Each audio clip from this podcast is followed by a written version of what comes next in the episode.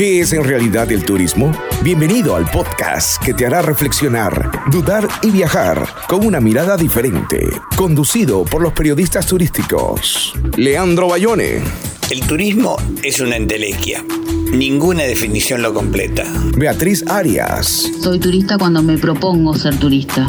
Y Miguel Ledesma. El turismo puede hacer mucho bien, pero también puede hacer mucho daño.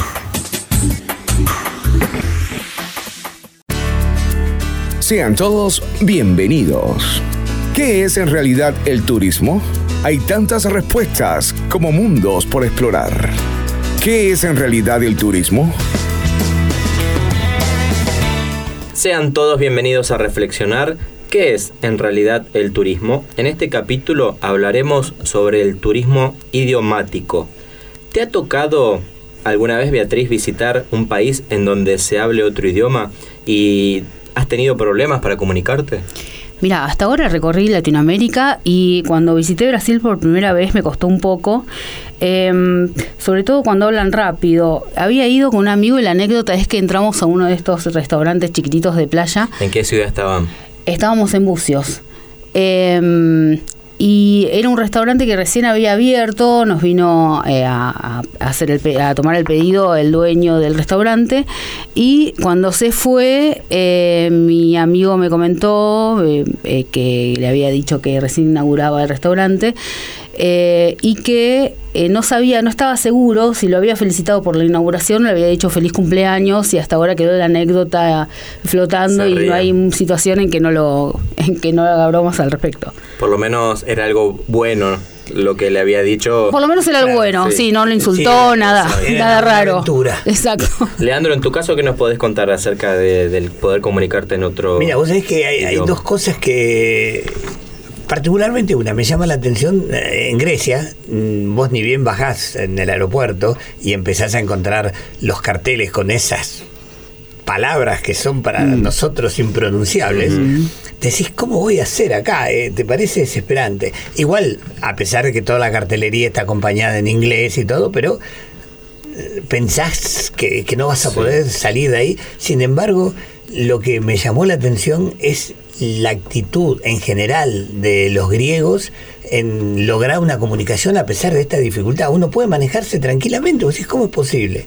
Pero es muy particular cómo otro idioma, el, simple hecho de leerlo, te hace sentir más lejos de tu casa. Totalmente, mm. sí, sí, te sentís que no, sé qué va a pasar acá. Y en, otro, en otra ocasión me pasó eh, que estando en un tren en, París, yéndome para el aeropuerto, eh, había habido un, hacía poco un atentado importante. Y yo leo francés, eh, puedo entenderme hablando despacio, pero si me hablan rápido no entiendo. Y eh, nos hicieron evacuar un tren y todo el mundo estaba agitado y yo pedía por favor que me expliquen y me hablaban rápido y yo no sabía qué estaba pasando y era muy angustiante. Hasta que, bueno, pues conseguí a alguien que le pedí por favor que me explicara despacito qué pasaba y pude entenderlo. Habían encontrado un bolso abandonado y ustedes vieron que cuando pasan estas cosas este, se hace...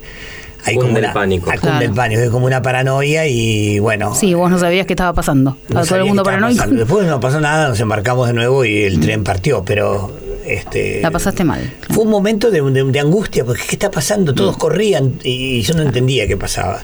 Hay cuestiones en las que poder comunicarse y, conocer otro idioma puede ser de vida o muerte, ¿no? Porque mm. este, puede ser peligroso a veces no saber ciertas palabras que te pueden salvar la vida. O que estés en Chile y que te hablen los chilenos con lo rápido que hablan, que aún hablando tu propio idioma no entendés lo que están diciendo. En pleno terremoto, imagínate, o tsunami, hablan más rápido todavía, me imagino Pero bueno, este lo tomamos con gracia, pero es un tema grave, para, sobre todo para los chilenos, ¿no? El, ah, lo digo broma, pero es cierto. Vos sabés que a veces cuando hablan, Sí, cuesta, cuesta cuando uno ve novelas chilenas, cuesta entenderles. Sí, y en el lugar eh, este, también. Este. Es como si fuera otro idioma.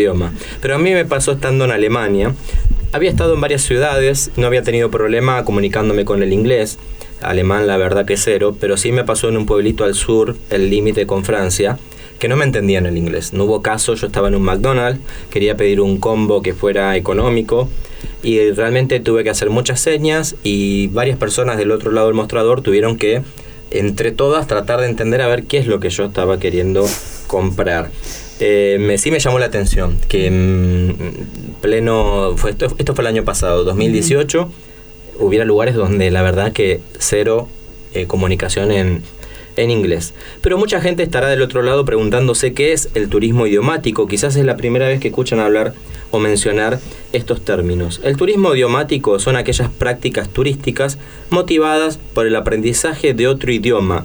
No es más que un tipo de turismo educativo, porque lo que se busca es justamente el aprendizaje. ¿Y qué mejor forma de aprender otro idioma que estando inmerso en la cultura donde se lo habla?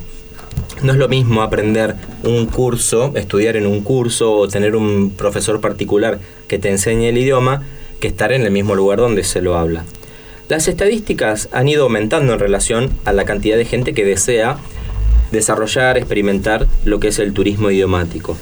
Por ejemplo, muchos turistas eligen destinos como Argentina, Chile, España o México para aprender el castellano.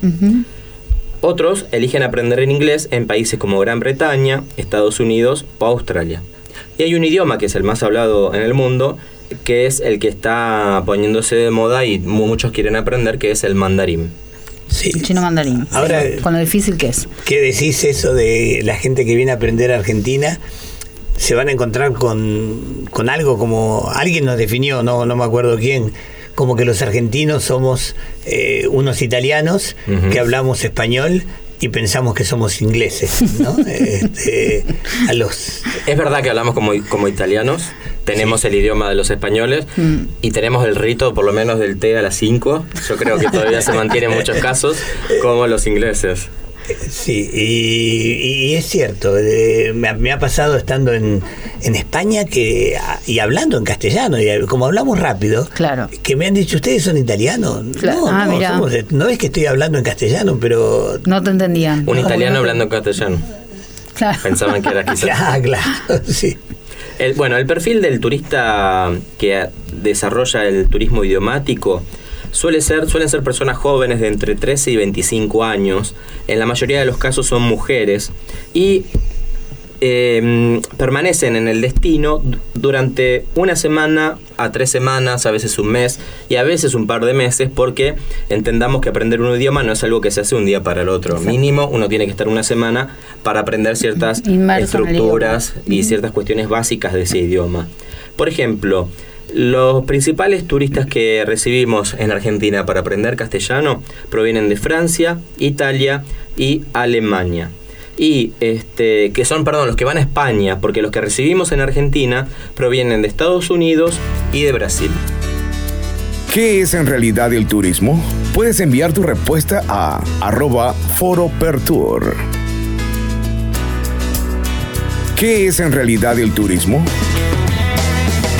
Si bien el turismo idiomático tiene un amplio recorrido, se enfrenta a retos como ser la promoción en países emisores. Claro, que en aquellos países que desean aprender, por ejemplo, el castellano y venir a Argentina, se haga promoción para que sepan que los argentinos ofrecemos determinados productos y servicios en relación a aprender un idioma y en relación al alojamiento y demás que tiene que ver con el turismo. Sí, eh, otro tema también es la adopción de las tecnologías digitales, los tutoriales, los traductores.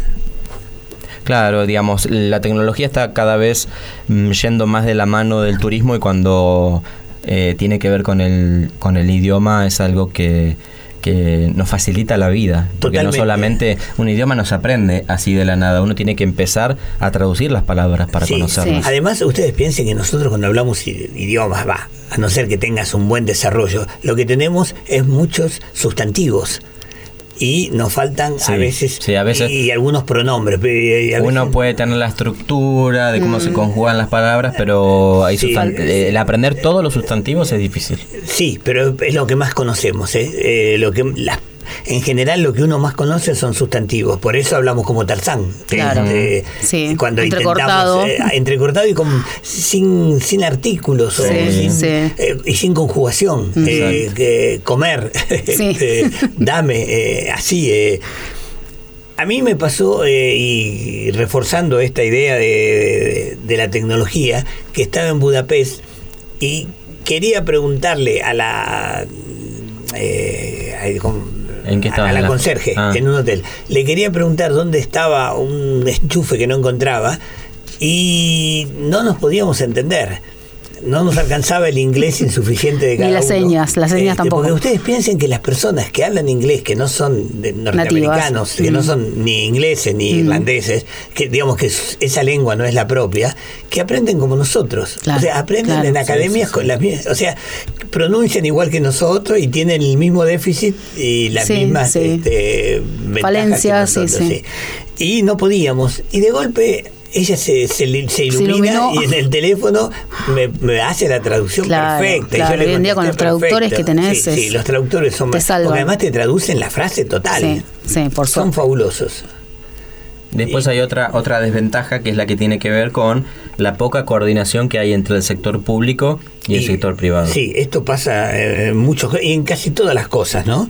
Eh, pero tiene que ver con los centros de formación, con los servicios vinculados con el hospedaje, con el comercio, Claro. con los restaurantes. Cuando todo eso no, entre todo eso no hay una coordinación general, realmente al turista se le hace más difícil también porque tiene que empezar como a tratar de contratar los servicios por separado o hay cuestiones que se superponen. Entonces, eh, si un país va a ofrecer turismo idiomático, tiene que tratar de trabajar en conjunto. En el turismo en general tiene que hacerlo. Igualmente me doy cuenta con esto, volviendo al punto anterior, ¿no? Que el tema de las tecnologías ha generado, eh, por ejemplo, eh, como tenemos nosotros acá, eh, grupos, eh, por ejemplo, alojamiento, los Bed and Beck, no, no, no me sale... Eh, los no, Airbnb. eh, Couchsurfing, ¿será? No. No, no, el de- Los ah, alo- eh, eh, Bread Bed and Breakfast. Breakfast. los Bread and Breakfast sí, pero además los eh, los Airbnb, que son este Ah, Airbnb. Eh, sí, Airbnb. Eh, bueno, esta esta nueva sí, forma de contratar forma un de alojamiento que eh, es está por informal. afuera del, con- del control del Estado. Sí, Ujú. sí. Eh, lo mismo que los guías que se contratan y el aprendizaje. Todo esto hoy en día a través de los medios digitales se hace por afuera de, la- Sí. de lo Sí. institucional Sí, en sí, todo sí. sentido. Sí. La tecnología tiene muchos beneficios, pero también tiene esa contra que de parte del Estado a veces es más difícil de controlar. Sí. Les voy a hacer una pregunta que no me la van a saber contestar, así que... A ver, no digo- sabemos, a ver. No, no van a saber. ¿Saben cuál es el idioma menos hablado? Mm, No te la sabemos contestar. Bueno, yo sabía. Es el Tanema, Ajá. otra el Taushiro y el Kaiksana. ¿De dónde son? Eh, Son respectivamente el Tanema es de las Islas Salomón, eh, el Tashiro del Perú y el Kaiksana de un pequeño pueblo de Brasil. Mira vos, nunca no. En cada uno de esos no lugares. Mm. solo una persona lo hablaba respectivamente en el 2012, en el 2008 y en el 2006. O sea que se perdieron. Pienso que sí. Sí. O sea que ya no los habla nadie. Y no. Claro. Es el menos hablado porque no lo habla nadie. El- ¿Saben cuál es el más difícil de aprender? A ver. El euskera. Ah, el euskera o vasco también, Sí, el sí, idioma sí. vasco. Es una lengua materna. eh, ustedes piensen, como cualquier lengua materna, no, no tiene mayor dificultad porque eh, los mecanismos de aprendizaje son los mismos. Lo vas a aprender en el lugar donde vivís. Por eso el- los chicos aprenden, los chicos que los padres hablan dos o tres idiomas, hablan dos o tres idiomas porque lo aprenden perfectamente. Y otra cosa distinta es querer aprender como segundo idioma.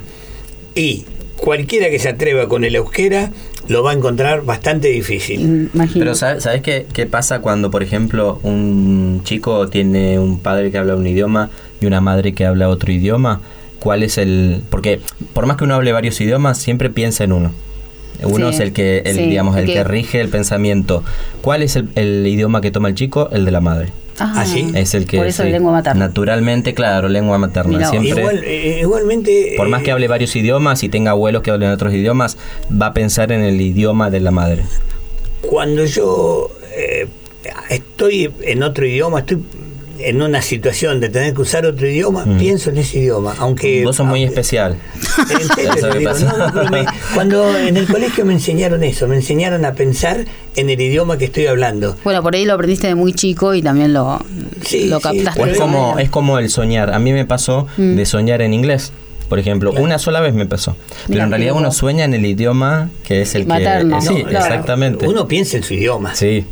Y entiende lo que vos querés decir. Vos querés decir que esa criatura, cuando está pensando en, Sí. en situación, va a pensar en el idioma materno. Pero es cierto. Podés desarrollar el ejercicio de pensar en otro idioma. Es la única manera de poder, porque si no Sí, estás siempre sí, traduciendo. De la otra manera, vas. Es increíble, Sí. pero vas a ir a buscar el vocabulario, poquito que tengas o mucho que tengas, eh, vas a ir a buscar el cajoncito Sí. del vocabulario. De lo ese conocido. O a veces no te acordás la palabra que querés decir en tu idioma, pero te la acordás en inglés o te la acordás en otro idioma que manejes Sí. y en el tuyo no te la Sí, acordás. sí, incluso vas a aprender a decir la palabra que no te acordás o que no conoces reemplazada por otras. Mm. O sea, eh, suponete no te acordás de silla y te acordás eso que es para sentarse. Eh, Sí. la descripción. Bueno, ¿cuál es el alfabeto con más letras en el mundo? A ver. El Gemer. Es el idioma oficial de Camboya. Tiene 72 letras, de las que 32 son vocales. Sin embargo, su gramática es bastante más sencilla que la del castellano, porque no tiene tiempos verbales, género, número ni artículos. Mira. Re inclusivo parece que es esto. Sí, pero con muchas letras para Sí, sí, aprender. claro. ¿Qué es en realidad el turismo? Hay tantas respuestas como mundos por explorar. ¿Qué es en realidad el turismo? Bueno, y les cuento que el segundo, eh, la segunda lengua materna más utilizada en el mundo es el español, solo superada por el chino mandarín. Más que en inglés. Más que el inglés. Sí. Más Yo- que el Debe inglés. seguir el inglés como en tercer lugar, me parece, Sí, el chino mandarín por la cantidad de gente Que lo habla en este, su- que lo habla en en su su propia país, sí. pro- país. Y el idioma más fácil de aprender es el piraján, que es hablado por el pueblo del mismo nombre en Brasil y, eh, y tiene solo 10 fonemas. En él no existe el número gramatical, es decir, el singular o el plural. Tampoco existen los números, el tiempo pasado o los colores. Eh, fácil sí es hablar de, con tan pocos este, recursos gramaticales, pero solo es hablado por 150 personas en esta tribu amazónica. Lo bueno de que no exista el pasado es que vive en el presente. Exacto, eso, Sí. eso, eso es positivo. Le recomendamos a la gente vivir un poco más el presente. presente. Sí. Quizás aprendiendo el pirajam. Igual muchos no pueden conversar. No, no me imagino una charla.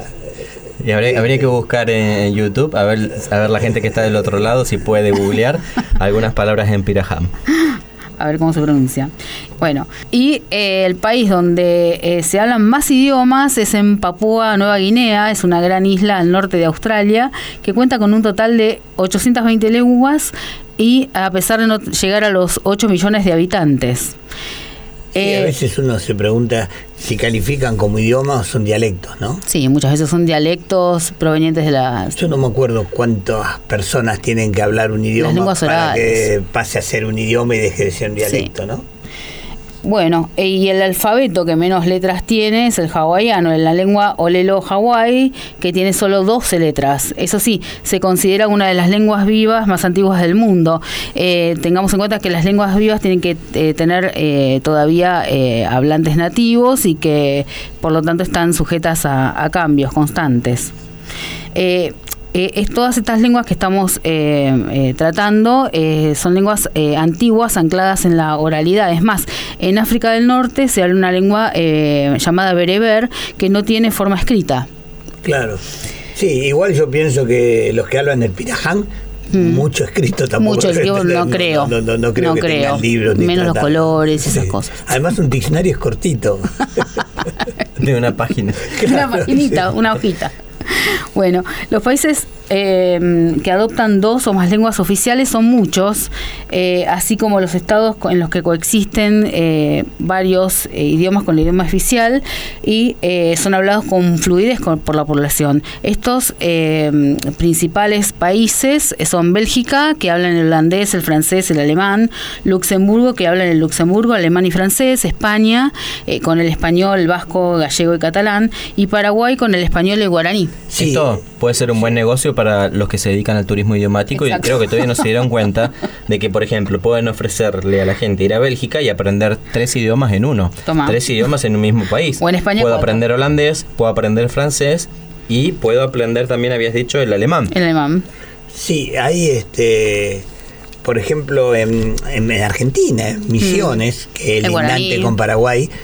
Eh, Yo estuve una vez averiguando una carrera que había y en la carrera, creo que las relaciones laborales, ¿no? Tenías como materia el guaraní. Mira. Guaraní 1, guaraní 2 y guaraní 3. ¿eh? O sea, Bueno, porque- acá en la Universidad de Buenos Aires también se enseñan lenguas. Este, Pero acá las aprendés porque... por Porque opción. querés, no por- no- Allá era, Exacto. era Sí. parte de la carrera porque vos te estás relacionando permanentemente con personas que hablan guaraní. Genial, y buenísimo. que no hablan castellano. eh, digamos que el guaraní es su idioma. Básico. Se maneja único. en castellano, pero el guaraní es su idioma eh, madre. Ujú.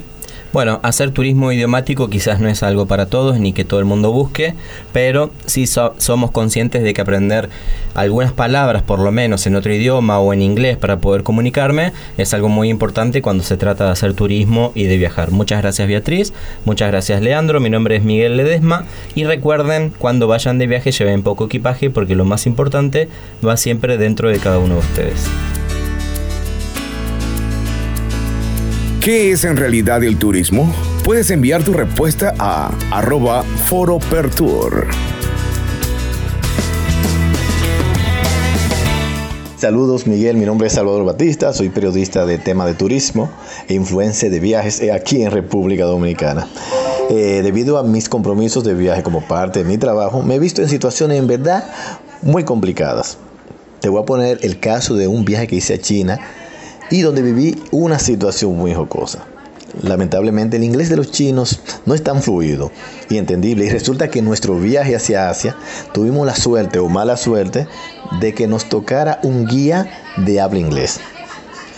Es tan así que esto no hablaba o este no hablaba tan fluido y rápido, lo que provocaba ciertos inconvenientes para entenderlo. Te digo que el tour era de 20 días y el grupo que estábamos todavía los 10 días no entendíamos mucho el inglés del guía. Pasaban los días y los días y los días y llegó un momento en verdad que no sabía si él estaba hablando mandarín o inglés. Y como quiera, como que yo sentía que ya lo estaba entendiendo. Uno de mis compañeros, al verme tan entretenido mirando al guía, me pregunta, pero Salvador, ¿tú estás entendiendo lo que está diciendo él? Porque yo realmente no entiendo absolutamente nada. Yo realmente me limité a contestar que ya con tanto tiempo que tenemos aquí, ya no sé si hablo mandarín o inglés. Lo que sé que no entiendo ninguno de los dos idiomas que está hablando, por lo que lo estoy mirando mayormente era para que él creyera que lo estaba entendiendo. Pero lo más grande no fue eso, Miguel. Lo más grande fue que el amigo turista que me acompañaba me contestó, Salvador, ¿puedes traducirme lo que me dijiste? Porque no sé si hablaste inglés, mandarín, español o inglés o, cualquier otro idioma, pero en verdad él parece que no entendió lo que yo dije. ¿Qué es en realidad el turismo? Es una producción de Foro de Periodismo Turístico en colaboración con Lorenzo González Palma y su programa radial Visión Empresarial. Los invitamos a seguirnos y contarnos sus opiniones en las redes sociales. Hasta el próximo podcast.